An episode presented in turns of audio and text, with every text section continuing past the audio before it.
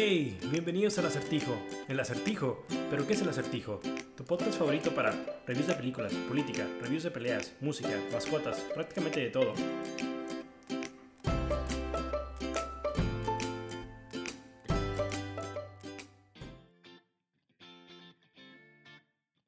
Hola, muy buenos días a todos. El pasado domingo 20 de mayo se llevó a cabo el segundo debate presidencial entre los candidatos Andrés Manuel López Obrador, puntero hasta ahora en las encuestas, Ricardo Anaya, José Antonio Mid y Jaime Rodríguez, quien honestamente y de manera inverosímil no comprendemos qué hace uno en esta elección.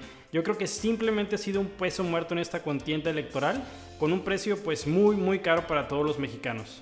Los temas de este debate fueron comercio exterior e inversión, seguridad fronteriza, combate al crimen transnacional y los derechos de los migrantes. Jaime Rodríguez. Empecemos por lo que propone el burro, perdón, el bronco.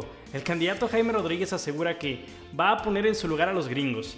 De hecho, ya anteriormente había abordado este mismo conflicto, eh, asegurando que resolvería las diferencias con el presidente Trump, en sus propias palabras, tomando un tequilita. Al parecer ya más consciente de lo absurdo de su comentario, pues trata de tomar una postura más seria, aunque de nuevo absurda y muy peligrosa, comentando que si el Tratado de Libre Comercio llega a cancelarse, tal vez sería tiempo de considerar la propia expropiación. En el tema de seguridad fronteriza, acertadamente menciona que la corrupción se encuentra en los aduanales, y de hecho pide cambiarlos a todos. Hasta aquí iba muy acertada su participación, aunque como siempre, obviamente no podía dejarnos con las ganas de escuchar alguna estupidez, algo ya característico en todas sus participaciones, y sugiere mocharle la mano a todos los aduanales. La participación de este personaje cómico en este debate fue muy corta, la verdad, sin necesidad de ser. Sus puntos de vista y comentarios no son más que ocurrencias del momento. Jaime Rodríguez fue y es para Nuevo León una decepción predicha desde su inicio. De hecho, sus palabras demuestran ignorancia, sus propuestas causan pena y risas, no solo en el marco nacional, también en el ámbito internacional.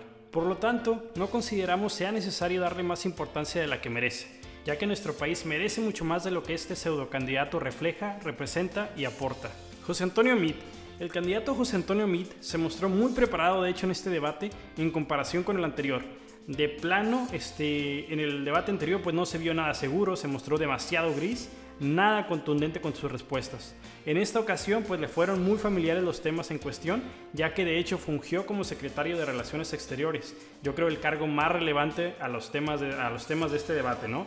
Y como secretario también de Hacienda y Crédito Público, todo esto pues durante la presidencia del actual presidente Enrique Peña Nieto. A pesar de mostrar mucha seguridad y conocimiento en los temas, José Antonio Meade se dispara en sus propios pies, ya que de hecho muchos de los temas a solucionar son consecuencias de las malas decisiones y acciones de su parte cuando fungió en los puestos que mencionamos anteriormente. Cuando lo cuestionan si considera haberse equivocado como canciller, si debió ser más firme con Donald Trump, él responde que no vio venir el triunfo de Donald Trump. Esto para nosotros no es más que una excusa barata, débil, tal vez hasta irresponsable, ya que el cargo que desempeñaba le asigna la responsabilidad de mantenerse sumamente informado en estos temas. Cualquier persona que haya de hecho tenido la oportunidad de por lo menos mirar algún medio de noticias estadounidense se hubiera percatado que Trump era amplio favorito y de hecho su victoria no fue ninguna sorpresa para los medios americanos, más bien era algo que se veía venir de manera contundente. José Antonio Mide es incapaz de reconocer, mucho menos criticar los errores de la presente administración priista, y vaya que son muchos. Le es imposible trazar un factor diferencial entre él y la actual presidencia que ha sido de hecho el centro de muchos escándalos fraudulentos, malas políticas públicas, proyectos con dudosos procederes y de hecho hasta pues ridículos internacionales, ¿no? El candidato cierra el debate con una frase que me parece algo pues irónica. Dice, escogeremos entre certidumbre y riesgo, futuro o pasado. Pareciera que el candidato no se da cuenta que el pasado que tratamos de evitar es el PRI, el pasado que tratamos de olvidar es el PRI, el PRI que José Antonio Mit representa. Ricardo Anaya. Ricardo Anaya cayó en picada y yo creo que hasta más abajo. En el primer debate lo dijimos, se vio muy seguro, muy preparado, prácticamente el candidato con mejor desempeño aunque hay que admitir que en las encuestas, pues de plano no generó ningún cambio. Su objetivo principal, juzgando por su participación en este debate, pues no fue más que tratar de ridiculizar, atacar y tratar de exponer alguna supuesta mentira de López Obrador. Lo que le ha resultado contraproducente, de hecho. Yo creo que cada vez salen más y más inconsistencias en su campaña, en sus finanzas y de hecho hasta en sus discursos en estos debates. En su primera intervención, comenta que fue un error histórico haber recibido a Donald Trump en Los Pinos y que si él llega a ser presidente, defenderá la dignidad de todos los mexicanos. En uno de sus muchos intentos de atacar a López Obrador, termina de hecho quedando en ridículo y su argumento pues es totalmente ignorado. Cuando Andrés Manuel comenta, voy a esconder mi cartera, no me la vaya a robar. Comenta que para que haya empleo tiene que existir inversión.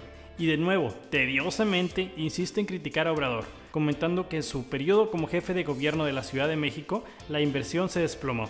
Otro dato incierto que lanza Ricardo Anaya, en su afán de dar una mala imagen a Andrés Manuel a toda costa, esperando estas críticas, pues ya desmentidas, hagan eco en la gente desinformada. Menciona que el trabajo debe ser bien pagado para sostener una familia y que de hecho ese es uno de sus mayores compromisos. Por eso, en su gobierno fijará el salario mínimo de 88 pesos actuales a 100 pesos, un aumento total de 12 pesotes. Ricardo Naya se pierde en su afán de buscar la confrontación. Si tal vez dedicara su tiempo al aire, a dirigirse al espectador, a explicar sus propuestas y por qué él sería la opción adecuada, en lugar de concentrar su campaña en por qué AMLO no lo es, yo creo que tendría mejores resultados. Pero los ataques constantes, la necesidad de buscar esa confrontación, las mentiras en las que ha incurrido al hacerlo, la verdad le resta mucha seriedad sin tomar en cuenta las muchas incongruencias en las que recae el candidato, ya que critica al gobierno de Estados Unidos cuando hasta hace algunos meses su familia vivía cómodamente en una lujosa residencia en Estados Unidos. Menciona también entender la situación del trabajador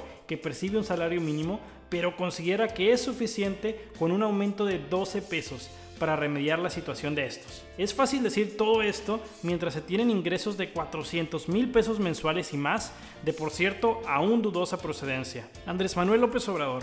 Andrés Manuel López Obrador continúa ganando debate tras debate. ¿Por qué digo esto? Tal vez se preguntarán. Bueno, aunque tal vez su desempeño como orador no sea el mejor, las encuestas no muestran cambio alguno, pues sigue manteniendo su apabullante ventaja debate tras debate. En su primera intervención, sostiene que ante la amenaza de muros y persecución a nuestros paisanos en el extranjero, es necesario fortalecer la economía interna para evitar que el trabajador mexicano pues emigre a los Estados Unidos como respuesta, ¿no? También comenta se debe rescatar el campo, no apostar a la compra de gasolina en el extranjero. López Obrador coincide con Donald Trump en uno de los temas más importantes para los mexicanos, el salario mínimo. Trump exige a México incrementar el salario mínimo a 270 pesos. De hecho, pide a México dejar de usar como ventaja la mala paga a sus trabajadores, pide parar la mano de obra barata para generar inversión extranjera. Afirma de hecho que esa es una de las razones que genera la migración masiva a Estados Unidos, ya que el gobierno no brinda a sus ciudadanos los medios económicos necesarios para sacar adelante a sus familias. Andrés Manuel menciona que Donald Trump está en lo correcto. Muchos trabajadores estadounidenses perciben hasta 10 veces más que un trabajador mexicano por las mismas funciones. López Obrador pone como base de sus propuestas el crecimiento económico y empleos bien remunerados para evitar la migración masiva y bajar así el índice de corrupción en México. El candidato cierra su participación mencionando que México tiene lo necesario para convertirse en un país primermundista. Tenemos recursos naturales, tenemos un pueblo extraordinario y muy trabajador, pero afirma que nos falta algo, un buen gobierno. Andrés Manuel López Obrador comprende las dolencias del país simplemente porque conoce al país, porque ha recorrido cada extremo y conoce a su gente.